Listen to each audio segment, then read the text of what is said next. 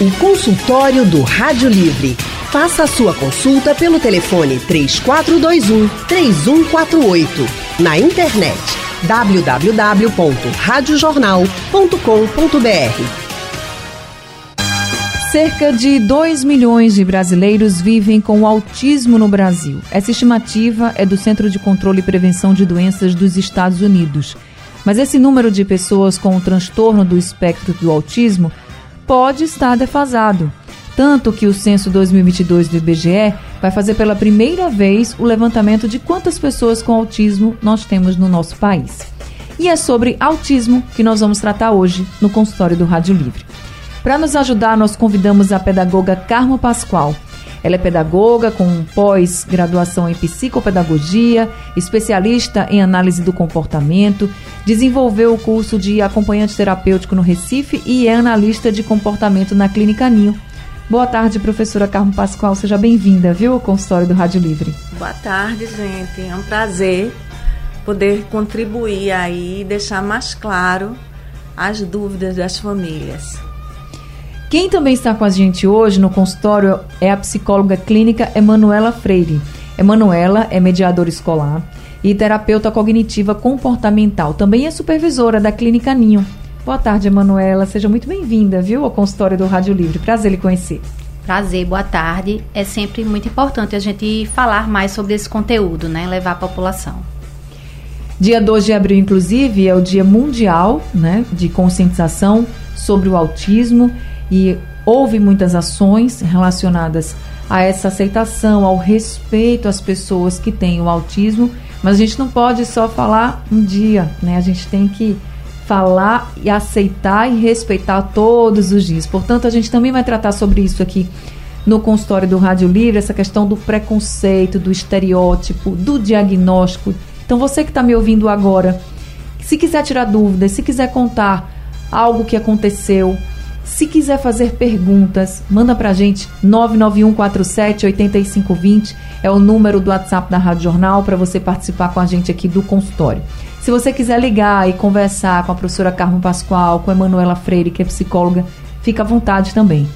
Você pode ligar, agora o número para ligar para a Rádio Jornal é diferente, é o 3421 3148. Gente, autismo não é doença, tá? Autismo não é uma doença mas é uma condição que aí vão ter várias alterações. Por exemplo, são condições marcadas por alterações no desenvolvimento neurológico e, por exemplo, também dificuldades de relacionamento social. Apesar de não ser doença, é preciso ter um diagnóstico. E quanto mais cedo, melhor.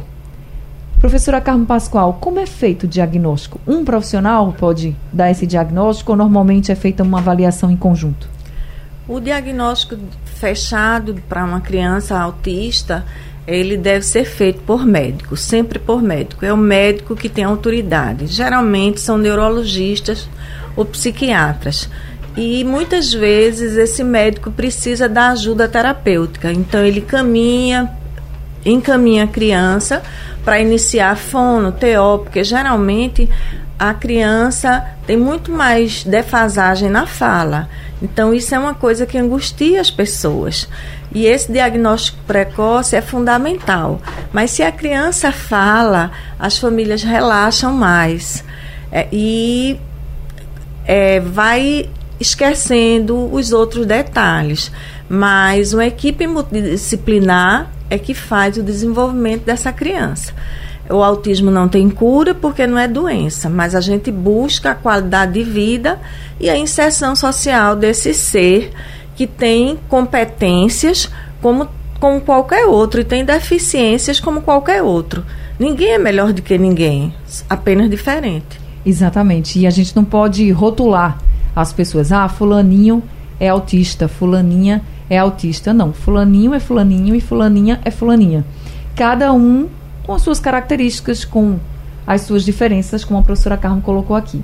A professora Carmo Pascoal trouxe um ponto bem interessante, que é essa questão de, dos sinais, né? Aqueles sinais de alerta para as famílias. A questão da fala, se a criança não desenvolve essa fala cedo, normalmente as famílias, os pais ficam já assim, será que tem alguma coisa ali de diferente tal? Mas se fala, se se comunica bem, aí dá uma relaxada. Aí entra, por exemplo, a escola. A escola é muito importante em todos os aspectos da nossa vida, né, do nosso desenvolvimento, mas normalmente e geralmente na escola são percebidos outros sinais. Queria também conversar um pouquinho com a Emanuela para falar sobre essa questão dos outros sinais que podem ser percebidos por professores, por coordenadores, por pessoas que estão ali na escola, que têm esse olhar mais apurado, diferente do pai, da mãe, que muitas vezes a gente não tem esse conhecimento, né? E que vocês que psicólogos que trabalham na escola, que têm todo esse conhecimento, podem perceber outros sinais. Que outros sinais a gente poderia falar aqui, Emanuela? De fato, né, a família e a escola, ela é de grande contribuição para fazer esse diagnóstico precoce, não é? Fora a comunicação, que é uma das maiores questões, né, que identifica de uma maneira mais mais fácil, né, alguma alteração, de fato. É, existe a interação social, não é importante que fiquem as crianças, fiquem atentos às crianças em relação a essa interação social. Uma criança que está mais no seu cantinho, que não brinca, que está mais caladinha, que não interage nem com o professor, nem com outra criança, seus pares, é importante a gente começar a observar essa criança né? Uhum. Eu acho que é uma das questões mais evidentes fora a comunicação que pode também ser é, lançado nesse processo, né? Essa interação social. E a gente também tem que falar sobre a questão de que nem como todo mundo não é igual, nem todo mundo, nem todas as crianças, nem todos os adolescentes que têm autismo, eles vão ter os mesmos as mesmas dificuldades, né? Os mesmos problemas. E eu queria que a professora Carmo também falasse sobre, esse, eh, sobre essa questão da individualidade de cada pessoa e de cada pessoa que tem o transtorno do espectro do autismo. Essa pessoa pode ter dificuldade de interação, dificuldade de fala, como ela pode ter só uma dificuldade. Como é que a gente pode pensar numa pessoa que tem o, o transtorno do espectro do, do autismo, professora Carmo? Quando a gente pensa em espectro, a gente já pensa numa dimensão diferenciada, né? E nessa dimensão não é obrigado que a criança é, tenha todas as características, né? Ela tem algumas características, mas a gente não pode deixar de pontuar as diferenças individuais e o contexto familiar, né? Esse contexto familiar vai favorecer se a família gosta, um exemplo assim, a família gosta muito de livros e essa criança desenvolveu um hiperfoco em livros. Então a família está vibrando porque a criança já lê desde muito cedo, que muitas vezes é só uma hiperlexia, ela decodifica ela não tem essa compreensão, mas ela dá conta disso. E isso para uma família que o filho tem um diagnóstico, isso é uma coisa muito forte. Então todo mundo da família vai dar de presente livros para essa criança e a gente vai estar tá fortalecendo um hiperfoco, onde essa criança vai estar bem aquém do meio social que ela vive. Porque enquanto as outras crianças vão buscar outros tipos de brinquedos, ela só está no hiperfoco do livro. Então a gente precisa que as famílias entendam que a gente vai respeitar esse gostar, mas a gente não vai fortalecer. Porque quanto mais a gente fortalece, eu escuto diariamente os pais dizerem ele tem 200 carrinhos de cor vermelha. Pô, gente, não é normal 200 carrinhos de cor vermelha porque ele só gosta do vermelho, ele só gosta do azul. Então são coisas que são extremas. E esses pontos extremos, a família deve estar alerta, porque essa época de dizer cada criança se, tem seu tempo, isso já passou. Hoje a gente tem que antecipar, hoje a gente tem que ver essa criança de uma forma diferenciada. Se ela não está nos marcos da sua idade, se ela não está respondendo como outras crianças, ah, o meu filho mais velho era assim, mas esse é muito tímido. Será que é a timidez, que ele não brinca com ninguém, que ele não conversa com ninguém? Ele tem que fazer o mesmo percurso para a escola, para a padaria, para o passeio, senão ele desorganiza. Ele só pode comer no mesmo pratinho, no mesmo copinho, só toma o suco de uma cor só. Então são muitos detalhes que quem convive e tem um olhar para o seu filho, esse olhar vai dar muitas pistas. Quando a senhora fala essa questão, ah, ele tem 200 carrinhos, por exemplo, de cor vermelha. Ou então, ah, ele adora dinossauro. Eu conheço, sim, algumas pessoas que têm o autismo e são bem diferentes, cada uma com sua particularidade. E também é, tem algumas crianças, ah, eu, ele só gosta de trem. E realmente é isso que acontece. Todo mundo tenta dar o brinquedo que ele gosta, né? Ou que ela gosta quando é criança. Não deve ser feito isso, deve, deve variar. E com os pais também em casa podem incentivá-lo a brincar com De outras outra coisas. forma. Como é que a senhora poderia dar essa orientação? é, a gente não vai desrespeitar o prazer de uma criança. Só que não deve é, colocar o foco só aí. A gente pergunta sempre na, no início dos atendimentos: você brinca com seu filho? E, infelizmente, eu acho que 90% das pessoas dizem: eu realmente não tenho tempo de brincar com meu filho. Não existe ninguém melhor do que os pais, onde existe uma relação afetuosa, um vínculo que esse pai essa mãe possam, mas ele não para, mas é uma tentativa. A gente vai de um, se ele ficar um minuto, ele vai ficar dois, vai ficar três, ele vai se informar. Ele gosta do carro, mas dentro do carro eu vou botar fruta, dentro do carro eu vou botar é, roupinha. Então eu vou mudar aquele tipo de brincadeira, porque uma criança depois dos três anos, ela já faz com muita perfeição o que a gente chama de troca de turno. Agora é a minha vez, agora é a sua vez. E a gente vê que, a, que essa criança tem muito essa dificuldade, porque ele quer tudo para ele. Aí eu digo assim, eu pergunto para as mães, quando ele vê outra criança, ele se interessa. Se a criança tiver um brinquedo que ele gosta, ele se interessa. Aí a gente vai vendo que a criança não está interessada por pessoas, e sim por objetos. Então isso é uma coisa que chama muita atenção. A criança só se interessar pelo que o outro está trazendo para ela, não pelo seu próprio corpo, pelo seu próprio brincar. Agora, Emanuela, e quando a criança ela até brinca com algumas outras crianças, mas só são aquelas ali? Isso também pode ser um sinal de que essa criança pode ter sim o autismo? Pode sim, né? Uma das características também é esses comportamentos, são esses comportamentos repetitivos e restritos. Não é? Então tem uma gama aí de possibilidades no que a gente diz comportamento repetitivo e comportamento restrito. Então às vezes tem uma restrição até na relação, né? Eu desenvolvi uma relação, mas com poucas pessoas, talvez aquelas pessoas que eu já conheço, que eu já tenho a habilidade de fazer a leitura.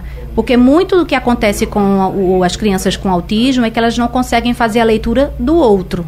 Elas não conseguem ainda fazer a leitura do que está implícito. Então não conseguem fazer a leitura das emoções do outro. E aí essa relação social ela fica de fato travada, não é? Porque eu, como eu vou conseguir interagir com o outro se eu não consigo fazer a leitura do que ele está gostando, do que ele quer, se ele quer brincar comigo ou não. Como eu vou me lançar a brincar com esse grupo se eu não sei se eles estão de acordo em brincar comigo ou não? Não é? Então fica um pouco é, restrita essa relação.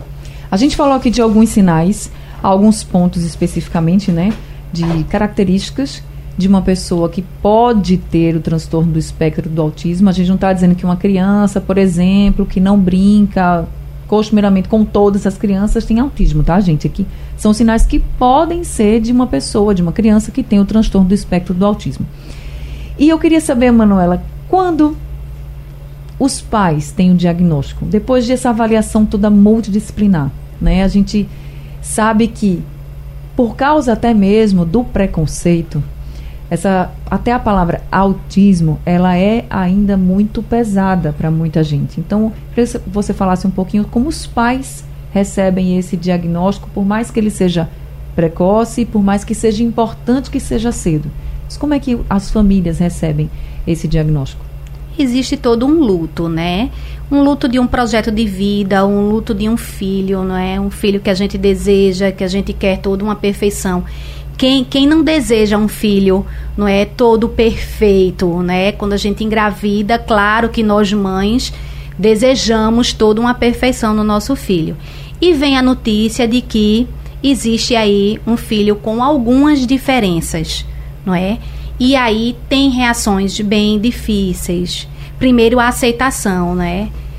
É o primeiro de tudo, até para ajudar no processo desse tratamento. Aceitar esse diagnóstico, acredito que seja o mais difícil, até na escola, né? Eu trabalhei muito tempo em escola uhum. e uma das situações que mais impede as crianças de chegar ao diagnóstico é a não aceitação dos pais. Da possibilidade de, da né? possibilidade de. Imagine quando esse diagnóstico sai, né? Então, é importante sim um acompanhamento dessa família, né? Tudo, o acompanhamento dessa família por todo um processo de vida vai ser importante para poder planejar essa vida dessa criança, esse tratamento, esse acompanhamento, como vai ser a adolescência dessa criança e na vida adulta. Não é? Então precisa de todo um planejamento estratégico, um planejamento de vida para essa família e para essa criança, né? É, é certo dizer que existem graus, níveis de autismo? É certo dizer ainda assim? Ainda se fala, né? A gente fala no espectro, não é? Porque existe aí diferenças, Sim. não é? E tem habilidades que são mais desenvolvidas, menos desenvolvidas. Algumas crianças têm uma severidade maior nessa dificuldade desse desenvolvimento dessas habilidades. Então, a gente ainda fala em alguns momentos sim de níveis, né? Certo. Eu digo porque eu acho que as pessoas gostam muito de estereotipar e eu estava até lendo aqui, comentei com vocês de que tem gente que fala assim: "Ah, mas nem tem cara de autista". Isso é um negócio assim absurdo, né? Porque você está estereotipando uma pessoa pelo que você acha que ela é ou deveria ser. E muitas vezes não vai seguir o que você pensa, né? E aí, professora Carmen, eu queria também que a senhora falasse um pouco sobre isso, porque isso também impacta nos pais, impacta em quem está recebendo essa mensagem. Ah, você não tem cara de autista, né? Assim, imagina você ouvir isso e ficar. Tem famílias que escutam isso o tempo todo. Seu filho não parece autista. Principalmente se as crianças não têm aquelas características básicas de estereotipiazinha de mão, aquele famoso flap, balançar a cabecinha, se não repete as coisas, se não reage diante de um momento diferente, né? É, eu costumo conversar com os pais e dizer assim: eu compreendo como vocês estão, porque ninguém vai dizer, beleza, meu filho, é, eu tenho um diagnóstico de autismo. Qualquer pessoa vai ficar preocupado com uhum. uma situação dessa. E o que é que vem por aí? Porque quando se trabalha com deficiência física, a deficiência está nos nossos olhos. Mas quando a gente trabalha com essa parte comportamental, é muito mais difícil porque a criança é perfeita. A gente escuta das mães, assim, em momentos de, de bem angústia, dizer assim: Carmen, eu olho meu filho dormindo, ele é perfeito, ele não tem nada, ele acorda e não me reconhece, ele acorda e não responde. Esse responder, que na terapia ABA a gente chama do intraverbal, é uma coisa que choca muitas mães, porque eles iniciam na escola e a mãe diz assim: Como foi seu dia? Como foi seu dia.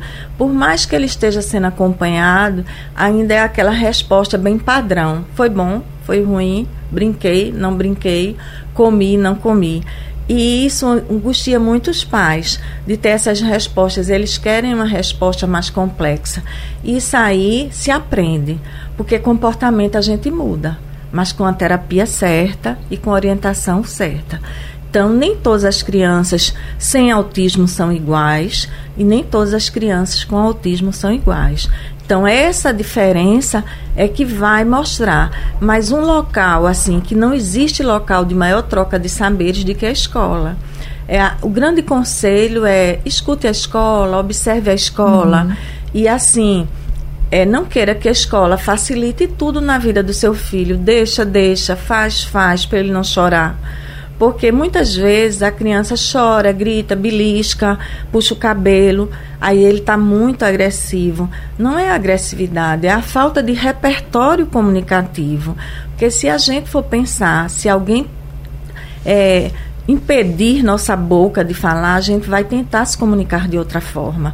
E é isso que as crianças tentam, se comunicar de outra forma. E essa forma nem sempre é a ideal. A gente, os terapeutas estão para ensinar eles se comunicarem de uma forma de uma aceitação social melhor, né? Porque tem famílias que dizem assim, ele está puxando meu cabelo o tempo todo, mas ele só puxa quando ele quer beber água. A gente tem que ensinar outro meio de beber água que não seja puxando o cabelo. Então, são coisas básicas, principalmente para quem tem uma rotina com crianças e adolescentes autistas, mas para um pai e uma mãe que está todo o envolvimento emocional e de projeto de vida, como Manu diz, isso é muito complicado. Por isso, gente, que é importante o diagnóstico o mais cedo possível, porque você já vai trabalhando essas terapias, já vai tendo toda uma orientação e certamente a vida do seu filho, da sua filha, com o transtorno do espectro do autismo, mais na frente, na adolescência, na vida adulta, será muito melhor do que se ele não for acompanhado, se ela não for acompanhada. O consultório do Rádio Livre hoje está falando sobre o autismo e nós estamos conversando com a pedagoga Carmo Pascoal e com a psicóloga clínica Emanuela Freire. Nós também temos ouvintes conosco, lá de Jane de Campina do Barreto, é a primeira que a gente vai conversar agora ao telefone. Oi, Ladiane, boa tarde, boa seja bem-vinda. Boa tarde, doutoras.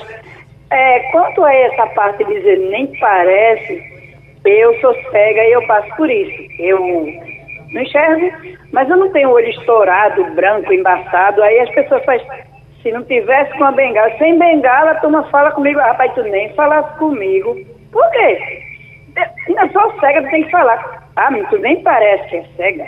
A turma não, não, não olha muito para a pessoa como pessoa, não. Olha logo para se tem alguma coisa faltando, algum negócio, algum olhinho rasgadinho, algum branquinho, algum embaçadinho.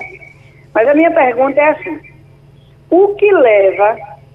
Que eu tenho uma sobrinha que ela foi muito espancada pelo esposo e o marido, ela tem uma menininha e a menina tem os problemas, tem crises convulsivas, é meio desligadinha das coisas, faz o dever direitinho, mas todo mundo, porque de médico e doido, todo mundo tem um pouco. Aí, mas tua filha é né? Tua filha é autista, não sei o que, não sei o que. Eu queria saber assim, o que leva? O que é o espectro autista? É o quê? É, um, é uma coisa a mais, é uma coisa a menos? Muita gente diz assim, nada, poxa, ele nasceu com parafuso a menos, ou com parafuso a mais. Aí, dentro da minha ignorância, como de médico e doido, todo mundo tem um pouco, eu queria que a senhora explicasse o que leva, o que genes é que leva uma criança nascer, as senhoras, né? Com esse problema, se é que pode dizer assim, de autismo. Desculpa aí eu ser enrolada, Oxi. mas é porque o meu sonho é descobrir, Anne. Eu gosto de descobrir. Um cheiro aí, boa tarde para vocês. Um cheiro bem grande para você também, Ladiane. Obrigada pela sua pergunta. Inclusive, eu conheço um geneticista e ele diz que essa é uma das perguntas mais feitas para ele, se tem alguma coisa relacionada à genética. Então, Emanuela, fala um pouquinho para a gente o que, que leva ao autismo existem fatores genéticos e ambientais, não é? Não existe de fato ainda é, algo mapeado que diga ali, né, num gene que foi modificado em específico que houve essa, essa mutação. Mas existe também fatores ambientais, não é? De gravidez, de, de outras questões que leva também a uma criança a nascer com autismo. O mais importante de tudo é que uma criança que é diferente, que tem algumas características que não está sendo, que não está desenvolvendo a habilidade como deveria desenvolver nos seus marcos do desenvolvimento, precisa buscar um médico, precisa buscar um neurologista, um psiquiatra, um pediatra, não é para que possa de fato, de fato fazer o diagnóstico e fazer o encaminhamento não é mais adequado. Respondido então para Ladjane. Obrigada, Ladjane. Agora é Andrade, de Rio Doce, que está com a gente aqui ao telefone. Oi, Andrade, boa tarde, seja bem-vindo.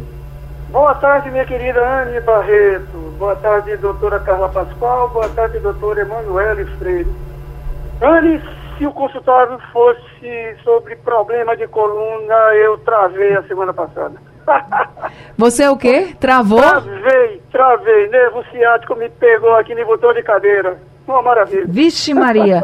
Vamos fazer o um consultório então. Já botei aqui como sua sugestão, tá certo? Ok, querida. Vamos lá. Aspecto autista. É, meus avós maternos eram primos legítimos. Casaram-se, tiveram filhos. Felizmente, graças a, aos anjos, não nasceu nenhum filhinho com nenhum tipo de, de problema, tá ok? Vamos chamar de problema.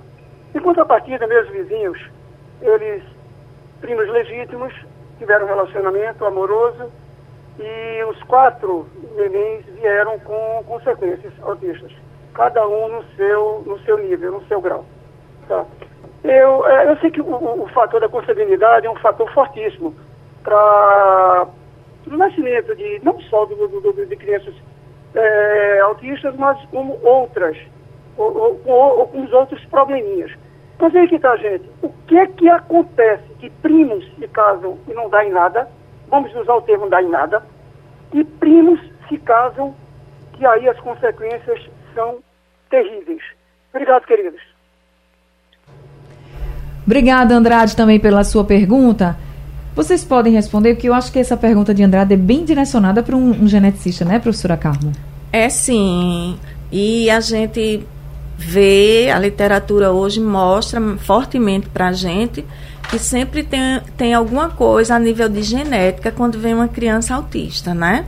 E aonde está, por isso que a gente, o, os médicos não dão diagnósticos através do exame de imagem, do exame de sangue, do exame de urina. O, o diagnóstico é feito pela observação, né?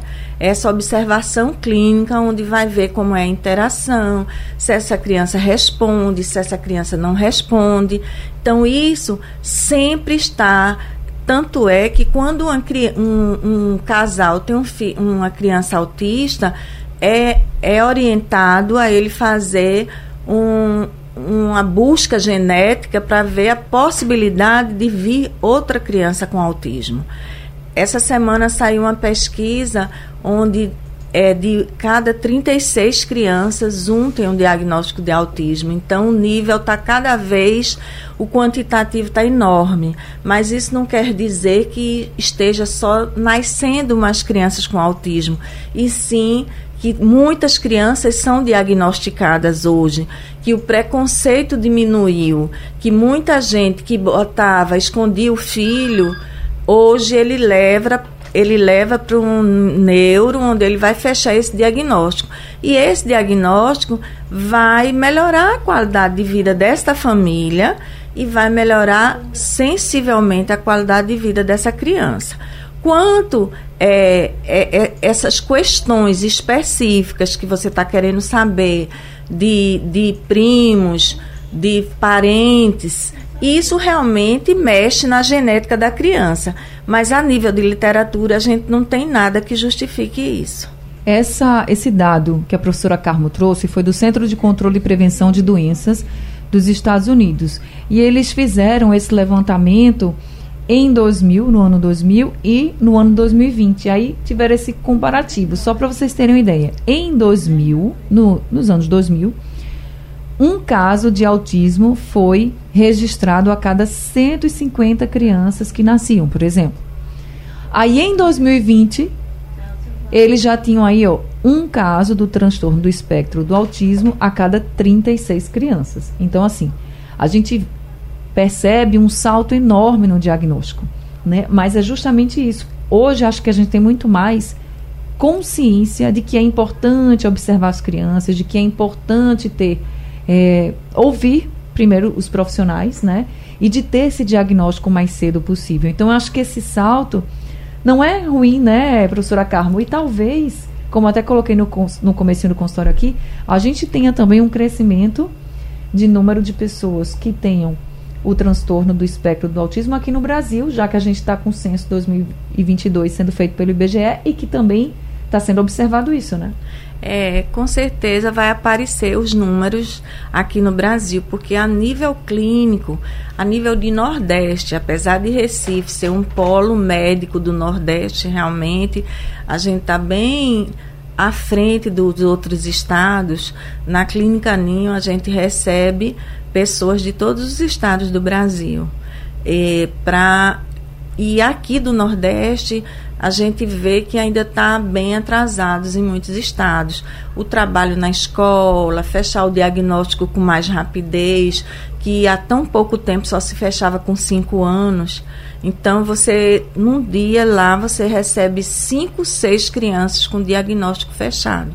Então, isso vai ajudar. Muitas pessoas comentam: ah, é um comércio, virou autismo, virou um comércio, toda criança é autista. Não, gente. Não é que toda criança seja autista, nem que tenha virado um comércio, pelo menos com profissionais sérios.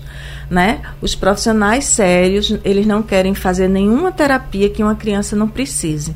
Muitas vezes os pais até insistem e a gente mostra que aquela criança não precisa de determinadas intervenções. Mas isso a gente vê que isso tem ajudado as famílias e tem ajudado essas crianças. Porque uma criança, dentro de um contexto escolar, onde ninguém sabe o que ela tem, se ela morder e bater, vão aparecer muitos diagnósticos. Uhum. E se essa família chegar com um laudo médico e conversar com coordenação, direção da escola, isso vai ajudar bastante essa criança. O consultório do Rádio Livre hoje falando sobre autismo. Nós estamos conversando com a pedagoga Carmo Pascoal, também com a psicóloga clínica Emanuela Freire e Carlos de Jardim Atlântico, nosso ouvinte, está com a gente também. Oi, Carlos, boa tarde, seja bem-vindo. Boa tarde, Anne. Boa tarde, doutoras. É, Anne, minha pergunta é a seguinte: é, a pessoa que tem TDIH, ela pode ser autista também? E outro, é, existe tratamento também e no SUS, porque são vários profissionais para acompanhar. E nem sempre o pai e a mãe têm condições de, de levar numa clínica particular. Obrigado, boa tarde. Obrigada, seu Carlos. Boa tarde também para o senhor. Então, primeira pergunta, Emanuela, a pessoa que tem TDAH pode também ter o transtorno do espectro do autismo? Pode também, não é? É uma outra condição. O TDAH pode vir como uma comorbidade, né, de uma criança, de uma criança com autismo. Então, uma, uma situação não exclui a outra. Pode vir as duas situações. E com relação a esse tratamento no SUS, você conhece aqui em Pernambuco algum que possa atender as pessoas que têm o autismo, por exemplo? Crianças com autismo, na realidade, com, com alteração de comportamento, ainda se encaminha para o CAPS infantil. É? O acesso uhum. é ao CAPS infantil ou ao ambulatório de neurologia ou psiquiatria infantil. Tá certo, respondido então aí para o seu Carlos de Jardim Atlântico. Agora, como a gente falou muito sobre o diagnóstico precoce, a importância, de, a importância né, de se começar esse acompanhamento. Professora Carmo, crianças que são acompanhadas, crianças que têm esse diagnóstico o mais precoce possível, é, que tipo de avanços elas, elas podem ter em relação a outras crianças que não, não conseguem ter esse acompanhamento? As crianças que têm um diagnóstico de autismo, elas, se ela não tiver nenhum déficit intelectual, porque aí é o que a gente vê, o que a gente fala em, muito em cognição. Como é a cognição do seu filho? Se você dá tarefas leves a ele, tipo assim, vá no seu quarto, pegar sua sandália, ele responde a isso. A, quando você chama, ele olha. Se você perguntar o que ele quer comer, ele responde com a mesma pergunta ou ele consegue responder? Então a gente vai avaliando a cada passo como é que essa criança está de um modo geral, as, nada impede que as crianças autistas elas aprendam a ler, escrever, outra língua e para a universidade. O que vai impedir é o comprometimento cognitivo dela, o, a, o nível de inteligência dessa criança e também como está sendo conduzido. Porque às vezes a criança é tão rígida que ela não consegue aprender pelo manejo do, do tratamento que ela está tendo, né? Se ela precisa de mais tempo para aquilo, para o pensamento, por isso que hoje as escolas têm o direito de fazer um plano educacional individualizado para as crianças. Ou seja, a criança ela está na primeira, no primeiro ano, mas ela frequenta o terceiro pela idade. Mas ali ela vai ter atividades adaptadas para ela. A nível de escola particular, a gente vê um crescimento maior, principalmente as escolas maiores, que têm uma estrutura financeira, e as crianças que têm o que a gente chama de acompanhamento terapêutico escolar, que é um terapeuta que vai acompanhar essa criança na escola e faz essa ponte com a clínica, com os profissionais que atendem. É, e eu vou, eu não vou conseguir mais aqui colocar ouvintes conosco, a gente está encerrando o consultório, mas eh, existem aqui umas queixas no WhatsApp, como por exemplo da dona Judite, falando justamente sobre a estruturação das escolas públicas para receberem esses alunos que têm o transtorno do espectro do autismo e dar condições mesmo para que eles se desenvolvam, né? Como a professora Carmo está colocando aqui, como a psicóloga clínica Emanuela está colocando aqui para a gente. A gente sabe, gente, que essa é uma deficiência, sim infelizmente, do ensino público, que muitas vezes, quantas denúncias eu não coloquei aqui dos ouvintes dizendo assim: olha, o meu filho não está podendo, meu filho tem autismo, não está podendo ir para a escola porque não tem a terapeuta que vai ficar com ele lá para acompanhar. Isso é um absurdo. Ele está sem aula e ele é uma criança e ele precisa estudar. E vocês estão certos. E a gente tem que cobrar mesmo. Porque toda criança com autismo, sem autismo, com qualquer diferença,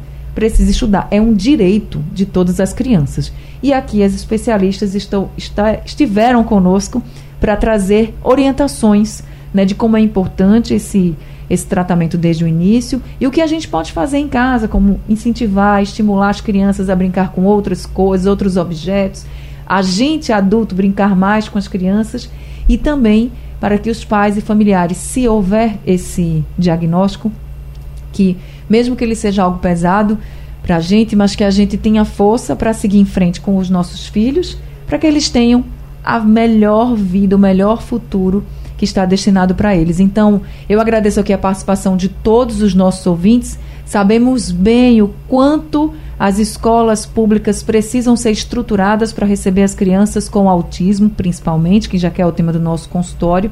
E essa é uma luta que a gente também está junto com vocês. Queria agradecer muito à pedagoga Carmo Pascoal, da Clínica Ninho, por estar aqui com a gente. Muito obrigada pelas orientações que a senhora trouxe, viu? E tantas informações importantes mesmo para todos nós que temos pessoas com autismo na família e que não temos também, porque a gente não pode ter preconceito com ninguém. Muito obrigada, professora. A gente agradece muito porque a proposta da Clínica Ninho é realmente essa de acolher e esclarecer para as famílias. Muitas vezes a gente nem tem esse espaço para onde encaminhar, nem essa escola que deveria estar de braços abertos. Eu também queria pontuar que não, não só as escolas públicas, mas escolas particulares também sem condições de atender as nossas crianças. Infelizmente, né? Emanuela Freire, psicóloga clínica da Clínica Ninho, também muito obrigada por estar aqui com a gente, trazendo informação, orientação e tirando dúvidas. Muito obrigada, viu? Eu que agradeço a oportunidade, não é? Minha mensagem final é que, de fato, a gente precisa aprender a conviver com as diferenças. Cada um tem suas habilidades, cada um tem suas limitações e a gente precisa cada vez mais aprender a desenvolver essa tolerância com o outro e tolerância às diferenças de modo geral. É isso, gente. Consultório do Rádio Livre chegando ao fim. O Rádio Livre de hoje também. A produção foi de Gabriela Bento, trabalhos técnicos de Big Alves e Emílio Bezerra. Big voltando aí das férias, descansado, arrasou. No apoio, Valmelo, a coordenação de jornalismo é de Vitor Tavares e a direção de jornalismo é de Mônica Carvalho. O consultório do Rádio Livre. Rádio Jornal. Liderança absoluta. Rádio forte o tempo todo.